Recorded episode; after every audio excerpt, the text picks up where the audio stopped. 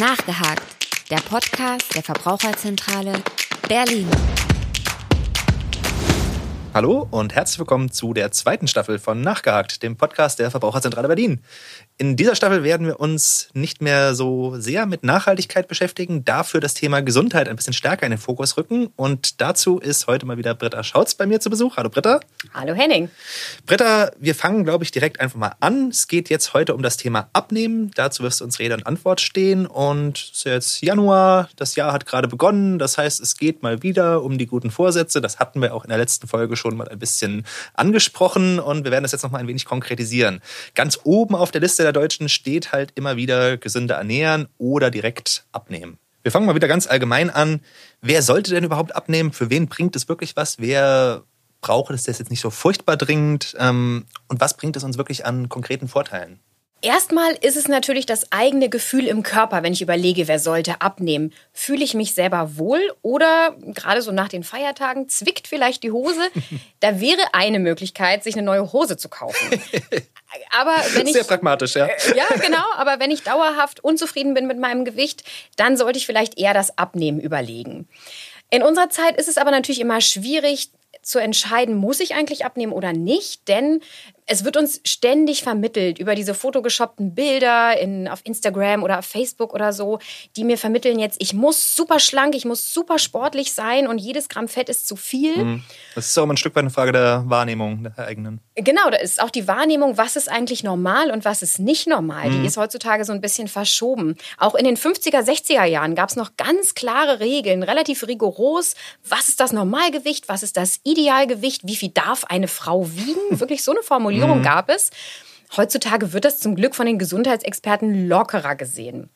Es gibt ja, einen Gewichtsbereich. Aber Medien und äh, gerade Werbung sind da ja doch äh, immer noch gut dabei und machen gerne mal ein paar Vorschriften. Vielleicht nicht so direkt, aber. Ja, klar. Also es wird uns ja vermittelt, nur Size Zero ist schön. Mhm. Ähm, aber das muss jeder selber entscheiden. Und gesund das ist das absolut nicht. Denn das ist auch ein Body Mass Index, der nicht gesund ist.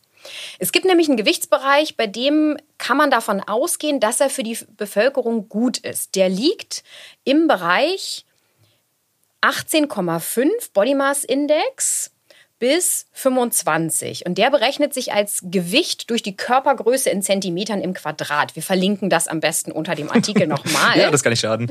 Damit das jeder berechnen kann. Bei einem BMI von 25 bis 30 spricht man von Übergewicht und bei über 30 von Adipositas, also Fettleibigkeit heißt das auf Deutsch. Wenn man jetzt über dem Bereich bis 25 liegt, dann wird es empfohlen, über eine Gewichtsreduktion nachzudenken. Mhm. Alles andere ist vollkommen normal, auch wenn die Werbung was anderes sagt. Das ist schon mal gut zu hören. Genau. Es gibt zwar Kritik am BMI, dass er teilweise nicht anwendbar ist. Also hier Matthias Steiner zum Beispiel, der trainierte Gewichtheber, der hat ein BMI von über 35 sogar. Mhm. Und gerade Gewichtheber haben gerne einen von über 30, weil die so viel Muskelmasse haben. Aber auf den Großteil der Bevölkerung ist der sehr, sehr gut anwendbar und das nochmal zum Thema, warum man vielleicht wirklich abnehmen sollte ab einem bestimmten Gewichtsbereich. Er ist auch ein gutes Maß für ein Risiko, bestimmte Krankheiten zu bekommen. Und dieses Risiko, wenn man sich das für die ganze Bevölkerung anguckt, dieses Risiko zum Beispiel aufgrund des Gewichts früh zu sterben, der liegt im Bereich von 18,5 bis 25 relativ niedrig. In den Bereichen darunter, also auch unter 18,5, mhm.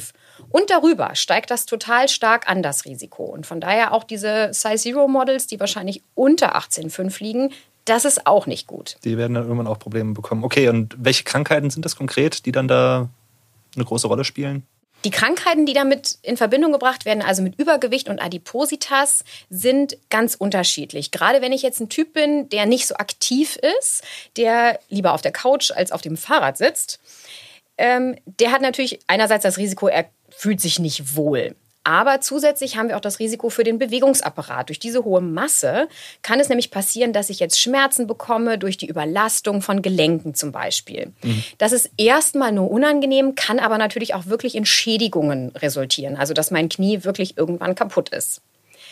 Aber noch viel stärker sind Übergewicht und Adipositas Risikofaktoren für Diabetes, Herz-Kreislauf-Erkrankungen wie zum Beispiel Bluthochdruck und Arteriosklerose und auch für bestimmte Krebsarten. Und das sind gerade alles die Krankheiten, an denen wir in Deutschland am häufigsten sterben. Mhm. Und gerade auch Diabetes hat eine relativ lange Leidenszeit. Also wenn ich das bekomme, geht es mir meistens auch nicht gut. Und von daher ist es auch ein super Neujahrsvorsatz für die Gesundheit, wenn ich denn abnehmen will, wenn ich in einem Gewichtsbereich liege, der eher ein Risiko hat. Gerade wenn man bedenkt, dass etwa zwei Drittel der deutschen Männer und die Hälfte der deutschen Frauen wirklich übergewichtig sind. Okay, ja, dann haben wir auf jeden Fall schon mal ein paar Anreize bekommen. Ähm, was könnte denn ein guter erster Schritt sein, wenn wir jetzt anfangen wollen, wenn wir uns jetzt entschieden haben, ja, ich will das jetzt mal versuchen? Wo geht's los?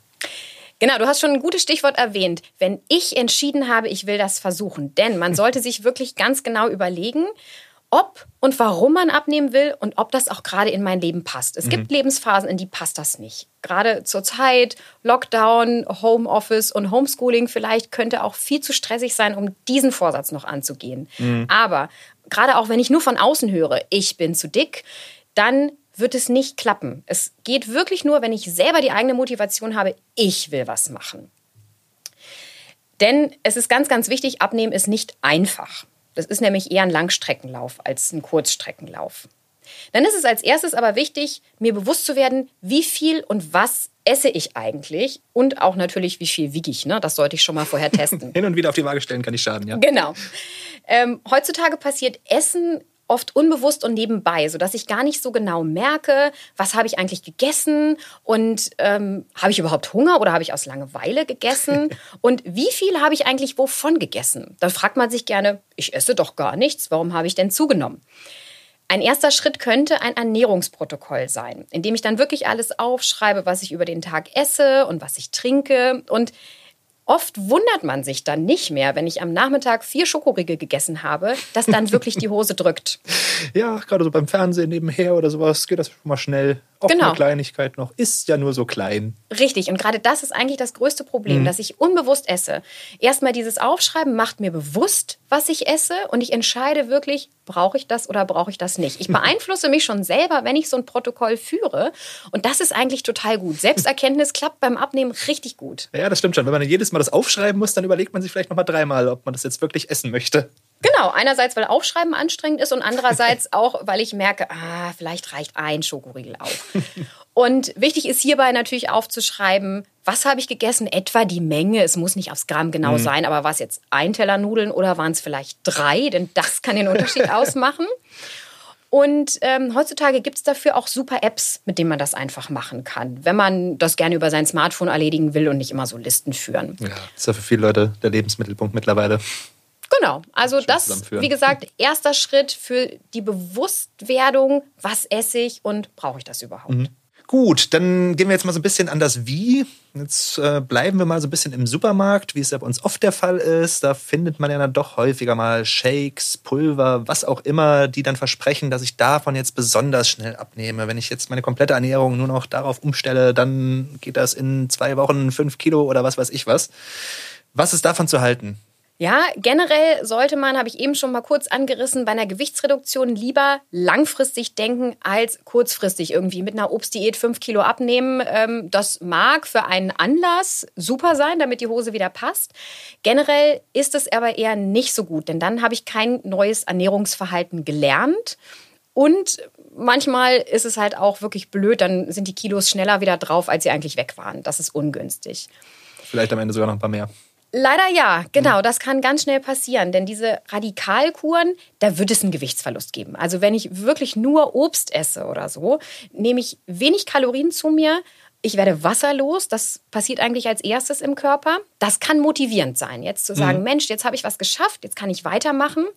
Aber Studien zeigen, dadurch wird immer nur ganz kurzzeitig Gewicht verloren. Und sobald ich damit wieder aufhöre und normal weiter esse, nehme ich wieder zu und manchmal wiege ich auch wirklich mehr als vorher. Und gleichzeitig nehme ich durch solche Monodiäten, also nur Obst oder nur Ananas zum Beispiel, gibt es auch gerne, auch wenig Nährstoffe auf und das sehr einseitig. Denn bestimmte Lebensmittelgruppen meide ich ja total und ähm, bekomme dann eben auch nicht mehr alle Nährstoffe. Für ein paar Tage ist das alles in Ordnung. Langfristig hätte ich aber bestimmt Mangelerscheinungen. Mhm. Und das sollte man eher vermeiden. Ja, wenn ich eine Ananas-Diät machen würde, hätte ich vermutlich auch einiges an Mangelerscheinungen. Das ja. wäre, glaube ich, meine persönliche Hölle. Und wahrscheinlich ist es auch einfach äh, ein Frust nach ein paar Tagen. Das hält man auch nicht lange durch. Ja. Langfristig sollte es eine Umstellung des Verhaltens sein, sodass ich gar nicht erst die Diät beende, sondern mhm. eigentlich einen Lebensstil habe, mit dem ich mein Gewicht dauerhaft halten kann. Das ist auch ein Gedanke, den man immer haben muss. Es soll keine Diät sein für eine kurze Zeit, sondern für immer so bleiben eigentlich. Ein bisschen anders als so eine Obstdiät sind bestimmte Riegel und Pulver, die es ja auch in den Drogeriemärkten zum Beispiel zu kaufen gibt solange es bestimmte Produkte sind. Man darf jetzt nicht einfach irgendeinen so Proteinriegel nehmen, denn mhm. ähm, es gibt da bestimmte Sorten. Eine Gruppe von Lebensmitteln, die nennt sich diätetische Lebensmittel zur Gewichtsreduktion. Das erkenne ich aber erst, wenn ich das Produkt umdrehe. Nicht unbedingt ein werbewirksamer Titel, aber. nee, genau, deswegen steht es auch hinten drauf. Das ist dann die Bezeichnung. Das sind Riegel, Shakes oder Suppen, die in der Regel gut sättigen, weil sie auch viele Ballaststoffe haben, haben aber wenig Kalorien und dazu gibt es meistens auch noch ein Programm, in dem genau steht, wie viele Mahlzeiten sollen dadurch ersetzt werden, wie sollen die anderen Mahlzeiten aussehen. Und der Vorteil ist jetzt, es ist gesetzlich vorgegeben, welche Vitamine und Mineralstoffe in welcher Menge auch zugesetzt sein müssen, damit es nicht zu Mangelerscheinungen kommt. Aber das wäre ja im Prinzip jetzt auch so ein Fall, wo ich es doch schwer fände, das wirklich dauerhaft durchzuziehen, oder? Das ist ja eigentlich auch wieder so eine Crash-Diät, die man dann letzten Endes langfristig nicht wirklich durchzieht. Also sich nur noch davon zu ernähren, wird, glaube ich, niemand ernsthaft machen. Nee, absolut nicht. Das soll auch nicht langfristig sein, aber auch hier kann es ein guter Start sein mhm. in eine Diät, gerade damit ich motiviert bin. Denn die ja. Dinger sättigen wirklich super. Man hat lange keinen Hunger. Das ist ganz, ganz wichtig, gerade bei einer Diät nicht immer Hunger zu haben. Dann wird man nämlich auch wirklich frustriert. Und ja. Studien zeigen auch gerade bei stark übergewichtigen Menschen ist das gut, erhöht die Motivation und man kann ja dann auch schleichend sagen, am Anfang ersetze ich zwei Mahlzeiten, dann nur noch eine und wenn ich das dann begleitend vielleicht in einem Kurs habe, komme ich auch von diesen Regeln komplett weg. Denn mhm. also es wäre auch fürchterlich, auf Dauer immer sagen zu müssen, wenn mich mal jemand zum Essen einlädt, nee, nee, ich habe meine Regeln mitgebracht. oh ja. Irgendwann wird man nicht mehr eingeladen, glaube ich. Nein, und irgendwann möchte man das, glaube ja, ich, auch so nicht mehr. Also ganz vorsichtig sollte man aber sein. Es gibt ja nicht nur diese Riegel, hatte ich eben erwähnt, sondern auch andere, einfach Proteinriegel, irgendwelche Shakes oder auch Nahrungsergänzungsmittel, die mir jetzt versprechen, damit nehme ich jetzt total ab. Auch bestimmte Kuren, wo man äh, obskure Mittel nehmen soll die aber nicht zu diesen diätetischen Lebensmitteln gehören. Mhm. Das heißt, hier ist nicht festgelegt, was muss an Nährstoffen drin sein, um eben so einen Nährstoffmangel auszugleichen. Das erkenne ich aber an der Bezeichnung. Das steht meistens auch hier hinten drauf. Und oft werden da Versprechen gemacht, die unrealistisch sind, die nicht haltbar sind. Und teilweise wurden in Nahrungsergänzungsmitteln auch schon verbotene und schädliche Stoffe gefunden. Also das sollte man wirklich, da sollte man die Finger von lassen. Ja, wenn man ein bisschen bei der Verbraucherzentrale gearbeitet hat, läuten bei diesem Begriff schon immer ein bisschen die Alarmglocken. Auf jeden Fall, gerade weil einfach nicht kontrolliert wird, was ist da eigentlich drin. Und ähm, zum Beispiel wurden da schon rezeptpflichtige Medikamente in diesen Produkten gefunden. Oha. Die auch zur Gewichtsreduktion da sind, aber mhm. die nicht erlaubt sind in einem Nahrungsergänzungsmittel und die nur unter ärztlicher Aus Aufsicht gegeben werden dürfen. Also das ist halt. Zumindest das, fragwürdig. Genau. Und ganz sicher ist, es gibt keine Substanzen, die über Nacht meine Funde wegschmelzen. Und das ist gerade in der äh, Werbung ja immer super ja. toll. Ne? Der Stoffwechselturbo, die gibt es nicht. Das Einzige, was ganz sicher nachgewiesen ist, wenn ich weniger Kalorien aufnehme, als ich verbrauche, dann nehme ich ab. Das klingt ja erstmal nach einer relativ simplen Formel, die man dann auch ganz gut so beherzigen kann. Gut, wir haben jetzt schon gelernt, wie wir ein bisschen den Überblick behalten über das, was wir essen. Aber die spannende Frage in dem Zusammenhang ist ja auch, äh, wie viel verbrauche ich denn eigentlich so am Tag und wie kann ich das genau erfassen? Man könnte das natürlich mit ganz high-fancy Geräten messen, aber die haben wir alle nicht zu Hause. Und es gibt eine Formel, über die man den Ruheenergieverbrauch berechnen kann. Der richtet sich nämlich nach Alter, Geschlecht und Gewicht weil ich je nachdem spezifische Organmassen zum Beispiel habe oder Muskeln. Und dann muss ich diesen Wert aber noch mit meiner Aktivität mal nehmen, da Bewegung ja nun mal auch zum Kalorienverbrauch zählt und auch dazu führt. Okay, und äh, jetzt wäre noch mal die spannende Frage, wie quantifiziere ich jetzt meine Aktivität? Das, ähm, da gibt es bestimmte Faktoren, je nachdem, ob ich sitzend arbeite oder ob ich mich viel bewege. Es nennt sich PAL, natürlich kann man nicht Deutsch sagen, muss Englisch sein, Physical Activity Level. Mhm. Und da gibt es Tabellen, wo man das dann ablesen kann, je nachdem, wie oft ich Sport mache. Das ist ah, darunter okay. aber gut erklärt. Genau. Das ist einfacher als gedacht. Okay. Ja, das ist deutlich einfacher als gedacht. Man bekommt da einfach einen Faktor und nimmt die Zahl, die man aus der ersten Formel bekommt, damit mal. Okay, dazu werden wir natürlich auch noch äh, unter diesem Beitrag was verlinken, damit äh, unsere Hörer das auch nochmal nachprüfen können und für sich selbst mal schauen können.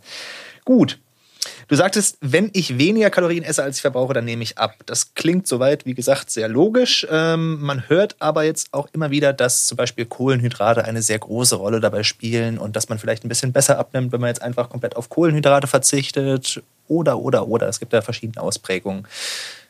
Stimmt das wirklich so? Was sagt die Expertin? Also Low Carb, das Einsparen von Kohlenhydraten, ist wirklich ein total beliebter Trend. Mhm. Natürlich, Kohlenhydrate haben ein bisschen weniger Kalorien als Fett. Also wenn ich Fett weglassen würde, das heißt dann Low Fat, spare ich 9 Kalorien pro Gramm, bei Kohlenhydraten sind es 4. Klingt erstmal nach weniger, aber wir haben ja auch noch über zuckerreiche Lebensmittel wird der Blutzuckerspiegel angehoben. Und wenn der dann hochgeht und dann ganz schnell wieder in den Keller geht, bekomme ich Heißhunger. Von daher ist es schon wirklich nicht von der Hand zu weisen, dass das gut ist mit den Kohlenhydraten. Mhm. Auch das Weglassen von Kohlenhydraten vom Schlafengehen, also schlank im Schlaf wird immer vorgeschlagen, mhm. damit dann über Nacht die nicht in die Fettpölsterchen eingelagert werden. Und natürlich hat sich die Wissenschaft das auch schon mal angeguckt. Wenn ich jetzt Low Carb, wenig Kohlenhydrate zum Beispiel aus Getreide, Kartoffeln und wenig Zucker vergleiche mit Low Fat, dann gibt es keine klare Aussage dazu, was jetzt besser ist, um abzunehmen. Je nach Studie ist die eine Variante ein bisschen besser als die andere oder beide kommen gleich raus. Je nachdem, wer die Studie bezahlt hat? Nee, eigentlich ähm, kann man das so ganz gut ablesen. Also das ist relativ unabhängig von mhm. irgendwelchen anderen Sachen. Und es wurde auch schon relativ häufig untersucht. Okay. Ganz spannend ist aber, meist nimmt man mit Low Carb erst einmal schneller ab als die Gruppe, die Fett reduziert. Gerade weil ich, wenn ich Kohlenhydrate loswerde und spare, kommt auch ganz schnell ganz viel Wasser mit aus dem Körper, mhm. weil Kohlenhydrate mit Wasser gespeichert werden. Aber wenn man dann auf lange Sicht guckt, wenn es um das Gewicht halten geht, und das ist nämlich das, was wirklich schwierig ist, dann hat Low Fat meistens die Nase vorn. Woran das genau liegt, weiß man eigentlich nicht. Möglicherweise, weil es sich bei unseren Ernährungsgewohnheiten, also ich esse Nudeln mit Soße oder ich esse Abendbrot, besser durchhalten lässt, wenn man Fett spart, als wenn man Kohlenhydrate spart. Wichtig ist immer, das ist gut, was ich lange durchhalte, was mir persönlich am besten passt. Mhm. Denn nur das werde ich auch langfristig übernehmen. Und davon mal ganz abgesehen, uns allen tut es gut, weniger Zucker und weniger Weißmehlprodukte zu essen, so wie es bei Low Carb eben läuft. Und dafür mehr Vollkornprodukte, zum Beispiel Hülsenfrüchte noch, egal ob ich jetzt Kohlenhydrate oder Fett einsparen möchte. Denn die Produkte sättigen super, haben auch viele Nährstoffe und sind gesund. Es zeigt ganz deutlich, das Wichtige ist die Energiebilanz die muss immer negativ sein, um abzunehmen. Und dann ist es von den Makronährstoffen, also Kohlenhydraten und Fetten, oft relativ egal, was ich aufnehme. Okay, also letzten Endes doch eine relativ simple Rechnung. Dann ist natürlich die Frage, wie halten wir die Energiebilanz jetzt im negativen Bereich? Und eine Möglichkeit wäre natürlich Bewegung, Schrägstrich, Sport. Du hast vorhin schon gesagt, das ist wichtig für den Energieverbrauch. Äh, reicht da jetzt normale Bewegung, das heißt irgendwie mal ein paar Mal die Woche spazieren gehen, oder muss ich jetzt dringend Sport machen begleitend oder könnte ich vielleicht auch einfach nur über Sport abnehmen und meine Ernährung jetzt gar nicht großartig umstellen. Klar, also wenn du jetzt anfängst, jede Woche ein paar Mal joggen zu gehen, vorher hast du gar keinen Sport gemacht und wenn du dann nicht nach dem Sport extra was isst, um dich zu belohnen, dann wirst du wahrscheinlich auch abnehmen, ohne überhaupt deine Ernährung zu ändern, mhm. denn du verbrauchst mehr Kalorien als vorher. Am effektivsten ist es aber, beides immer zu kombinieren. Also Ernährung umstellen und weniger Kalorien essen und gleichzeitig mehr Sport treiben oder auch mich mehr bewegen. Es muss jetzt nicht jeder zum Marathonläufer werden oder zum Kraftsportler. Laut Weltgesundheitsorganisation sollen sich Erwachsene mindestens 150 Minuten pro Woche bewegen oder 75 Minuten Sport treiben. Das ist schon relativ überschaubar, würde ich sagen. Das mhm. ist gar nicht viel, ja. um ihre Gesundheit zu erhalten. Aber das Doppelte um aktiv etwas für die Gesundheit zu tun. Aber auch das ist total machbar eigentlich. Ja. Hier lohnt sich aber auch eine Bestandsaufnahme. Was mache ich eigentlich jetzt schon und was könnte ich noch zusätzlich tun? Denn es geht ja darum, die Energiebilanz ein bisschen negativer zu machen. Ganz wichtig ist auch, was zu wählen, was einem Spaß macht. Denn sonst halte ich das nicht durch. Wenn ich mich zum Joggen zwingen muss, dann finde ich immer Erklärungen, warum es jetzt gerade nicht geht. Mhm. Und ganz wichtig ist, realistische Ziele setzen. Wenn ich noch nie joggen war, dann schaffe ich keine 10 Kilometer am Stück. Also, jetzt mal ganz klar gesagt, wenn ich bisher einmal die Woche spazieren gegangen bin, kann ich das auf dreimal erhöhen. Wenn ich das schaffe, ist ein gutes Ziel und es ist eine Zahl. Dann kann ich auch kontrollieren, habe ich es geschafft oder nicht. Mhm. Mehr ist immer schwierig, denn äh, mehr kann alles sein. Man kann auch sagen, dann mache ich zweimal ähm, spazieren gehen und zusätzlich noch Zumba, Aerobic oder Krafttraining. Also es gibt zwar natürlich viele Nachteile, die wir gerade durch Corona haben, auch hinsichtlich Sport. Ja, Mannschaftssport haben wir alles nicht. Aber man kann sich total viele Sportkurse online anschauen und ausprobieren. Viel davon auch wirklich gratis und sich da das raussuchen, was einem am liebsten ist. Und Genau, hatte ich eben schon gesagt, Ziele müssen zählbar sein, damit ich hinterher weiß, habe ich es geschafft oder nicht. Denn wenn ich es geschafft habe, habe ich gleich nochmal ein positives Feedback an mich selber, dass ich was kann. Und das motiviert zum Abnehmen und zum Sporttreiben. Auf jeden Fall. Gut, das klingt ja jetzt schon mal nach sehr vielen Argumenten für Sport. Wer hätte das gedacht, ja? Ich habe auch mal davon gehört, dass der auch gegen diesen Jojo-Effekt helfen soll, der ja doch immer viel diskutiert wird, wenn es um Abnehmen und Diäten und ähnliches geht. Stimmt das? Ja, also der Jojo-Effekt ist ja wirklich super bekannt und ähm, der besagt ja, dass ich nach der Diät direkt wieder zunehme und vielleicht sogar mehr wiege als vorher. Der ist mhm. auch wirklich nicht zu verachten. Den gibt es und der ist ganz, ganz häufig. Und ja, Sport hat auch eine Auswirkung auf den möglichen Jojo-Effekt. Einerseits kommt der Jojo-Effekt durch diese Crash-Diäten zustande, die wir vorhin schon mal kurz ja. hatten. Wenn man das nur ganz kurz macht und äh, genauso schnell das Gewicht wieder drauf hat, weil man nämlich nichts verändert hat. Hinterher wieder zurück auf Anfang und dann habe ich wahrscheinlich sogar noch mehr Kilos auf den Rippen. Wenn ich jetzt über längere Zeit wenig Kalorien zu mir genommen habe, dann habe ich wahrscheinlich auch Muskel abgenommen. Und das ist nämlich die große Gefahr gerade bei einem hohen Kaloriendefizit, wenn das über 500 Kilokalorien pro Tag liegt, spricht man von einem hohen Kaloriendefizit. Und dann baue ich unter Umständen Muskelmasse ab, habe weniger. Und die Muskelmasse ist nämlich auch ein Teil, der Energie verbraucht, mhm. sogar auch in Ruhe. Deswegen ist es auch ja, ja, nachhaltig gut Sport zu treiben, denn selbst wenn ich sitze, verbrauche ich mit mehr Muskelmasse mehr Energie. Abnehmen beim Nichtstun. Wunderbar. Richtig, genau. Wenn ich dann Muskelmasse abgebaut habe, und dann wieder esse wie vorher, nehme ich schnell wieder zu und am Ende vielleicht sogar noch mehr Fettmasse und dann hätten wir einen Teufelskreis. Dann mhm. kann ich hinterher noch weniger Kalorien essen, ohne zuzunehmen, als vorher. Und diesem Verlust kann ich durch Sport entgegenwirken. Das ist halt das Gute dran. Und auch eine langsame Gewichtsabnahme ist wichtig, um eben diesen Jojo-Effekt auszubremsen. Ist klar, dann Jojo geht auch immer nur schnell und ähm, hoch und runter und nicht langsam. Realistisch sind so zwei Kilogramm pro Monat. Klingt erstmal wenig, aber ist das dann halt auch nachhaltiger. Ist deutlich nachhaltiger. Ja. Und mal zum Vergleich, wenn ich ein Kilogramm Fett abnehmen möchte, dann muss ich 7000 Kalorien einsparen. Das sind 500 am Tag für zwei Kilogramm im Monat. Das ist realistisch. Darf auch gerne weniger sein. Aber wie sieht es denn in der Praxis aus? Was sind deine konkreten Abnehmtipps? Okay, dann geht es jetzt ans Eingemachte. Ganz oh ja. klare Tipps. genau. Die Faustregel, die oft gut funktioniert. Die Hälfte des Tellers bei der Mahlzeit sollte mit Gemüse gefüllt sein. Klar, beim Frühstück darf das auch mal Obst sein. Der Hintergrund ist, das sättigt und hat wenig Kalorien. Den Rest des Tellers dürfen sich dann vielleicht Fleisch oder was auch immer, Proteine und Kohlenhydrate teilen, aber Obst und Gemüse müssen sicher sein. Dann aber bitte ohne Sahnesoße oder ohne Mayo. Möglichst naturbelassen. Schade. Ein Tipp, wie das funktionieren kann, wäre zum Beispiel weniger Nudeln zur Soße, dafür noch mehr Gemüse untermischen, sodass einfach der Gemüseanteil immer viel, viel höher wird. Generell sollte ich immer viel Gemüse, Obst, Vollkornprodukte, Hülsenfrüchte essen und wenig Fertiglebensmittel, Süßes, Fettiges und Alkohol das sind eigentlich die ganz klassischen Ernährungsregeln. Ja, es ist jetzt nichts Revolutionäres. Nee, nee genau. Aber, Aber, es schadet ja trotzdem nicht, das nochmal zu wiederholen. Genau, und vielleicht ein Tipp, wie man das eben macht. Und wie gesagt, Hälfte des Tellers, das funktioniert echt ganz gut meistens. Mhm. Dazu langsam essen. Und das ist wirklich essentiell, denn die mhm. Sättigung, hast du vielleicht selber schon mal gemerkt, wenn du ganz schnell isst, hast du eine Riesenportion gegessen und fühlst dich hinterher fast übervoll. Ne? Ja. Die Sättigung setzt erst nach 20 Minuten ein. Und ähm, wenn ich bis dahin wenig gegessen habe und dann vielleicht das Signal kriege, so, du bist satt, dann habe ich vielleicht weniger Kalorien aufgenommen, als wenn ich ganz schnell alles reingespachtelt hätte.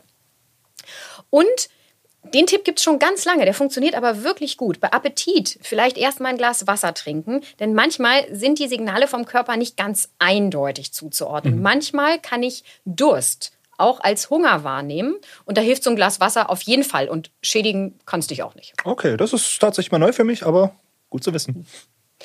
Gerade im Homeoffice schadet das auch nicht. Ja, das stimmt. Und wo wir beim Homeoffice sind, lieber drei Hauptmahlzeiten als viele kleine. Dieses ständige Snacken, mhm. da verliert man ganz oft den Überblick und hat am Ende dann viel mehr Kalorien auf dem Konto.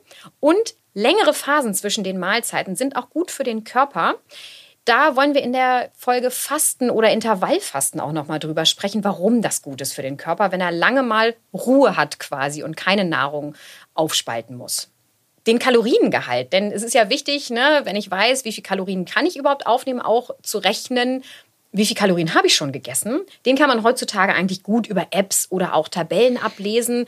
Und man darf sowieso nie so sehr auf die Kalorie genau rechnen. Also das, Lebensmittel sind Naturprodukte, da schwankt der Gehalt an Kalorien häufig und Äpfel sind mal größer und kleiner. Aber Apps sind dafür gut und insgesamt auch ein guter Tipp, denn es gibt jetzt die ersten Studien, die zeigen, wer mit Hilfe von solchen Apps abnimmt, das kontrolliert oder auch mehr Sport macht, der hält besser durch. Denn ähm, man mhm. wird ja immer wieder daran erinnert oder es werden Dinge vorgeschlagen. Und das hilft, wenn ich mhm. noch jemanden habe, der mich da unterstützt. Das kann gerne eine App sein. Aber genauso gut helfen auch Offline-Begleiter. Also jemand, der mich selber unterstützt, egal bei was. Man verabredet sich zum Sport, sei es draußen oder per Video zum Beispiel. Oder man sucht sich jemanden, mit dem man gemeinsam gesunde neue Rezepte testet oder ähnliches. Wenn wir jetzt die Kontakteinschränkung noch länger haben, dann geht das ja auch per Foto oder irgendwie anders. Wir finden ja genug Kommunikationswege. Und wenn es eine Art Gruppenzwang gibt, dann kann man sich oft viel, viel besser motivieren, gerade zum Sport. Okay, also positiver Gruppenzwang in diesem Fall. Genau, man muss den nutzen. Ja, das ist natürlich auch ein schönes Stichwort, äh, Gruppenzwang. Kommen wir jetzt zu unserer abschließenden Frage. Am besten alleine oder mit anderen zusammen versuchen abzunehmen? Was ja. empfiehlt die Expertin? Ich frage nochmal. ja, die Expertin sagt, das kommt wie immer bei der Ernährung ganz drauf an. Das muss natürlich jeder selber entscheiden, wie es ihm lieber ist. Oft ist es aber wirklich so, dass man alleine irgendwann nicht mehr weiterkommt. Mhm. Und dass man sich natürlich auch selber in die Tasche lügen kann. Dieses, ach, naja, ich habe schon genug Sport gemacht und vielleicht war es gar nicht so viel. Da helfen Gruppen wirklich total gut. Und ähm, ich habe selber mal eine Abnehmgruppe auch mit begleitet in einem Kurs. Schon alleine dieser Austausch unter den Teilnehmern ist total hilfreich. Wenn jemand schon mal eine tolle Strategie hat gegen Heißhungerattacken und die erzählt er den anderen, dann ist das manchmal viel hilfreicher, als wenn der Kursleiter einfach so eine Kursstunde macht. Ja, das ist ja oftmals so. Man lernt dann meistens mehr von den Leuten, mit denen man zusammen lernt, als von dem Dozenten oder Lehrer. Genau. Also im Studium auch oftmals der Fall. Genau, das ist halt diese Gruppendynamik und man merkt auch, man ist jetzt nicht alleine. Jeder hat irgendwie ein Problem, aber alle haben irgendwo das gleiche Ziel. Das mhm. kann super unterstützen. Aber ganz wichtig ist, wenn man so einen Kurs machen will, immer darauf zu achten, dass es sich um wirklich zertifizierte, das heißt also von den Krankenkassen anerkannte Kurse und auch Kursleiter handelt. Denn heutzutage ist es eher schwierig zu erkennen, wer ist denn überhaupt ein Ernährungsberater, der das auch gelernt hat. Es darf sich nämlich jeder so nennen, mhm. egal was er gemacht hat. Und deswegen ist es wichtig zu gucken, ist der zertifiziert? Dann hat man einerseits schon mal den Vorteil, dass man von den Krankenkassen einen Teil seiner Gebühr zurückbekommt. Denn wenn das ein anerkannter Kursleiter und Kurs ist, dann geht das auch über das Krankenkassenprogramm. Und man ist auch sicher, dass der nach wissenschaftlichen Kriterien vorgeht und mir jetzt zum Beispiel keine Produkte aufschwatzen darf, was mhm. sonst vorkommen kann. Ja, das hat dann so einen Kaffeefahrtcharakter ein Stück weit. Genau, und das ähm, kann heutzutage, könnte jeder machen. Und ähm, wir verlinken am besten hier unter den Artikeln nochmal Adressen, wo man dann auch zertifizierte Ernährungsberater finden kann. Das sollten wir hinkriegen. Britta, vielen Dank. Es war wie immer sehr informativ. Ich glaube, mir hat es auf jeden Fall geholfen. Ich hoffe, unseren Zuhörern hat es auch ein bisschen geholfen. Ich fand es sehr spannend und äh, bis zum nächsten Mal. Auch an Sie zu Hause. Danke dir. Nachgehakt, der Podcast der Verbraucherzentrale Berlin.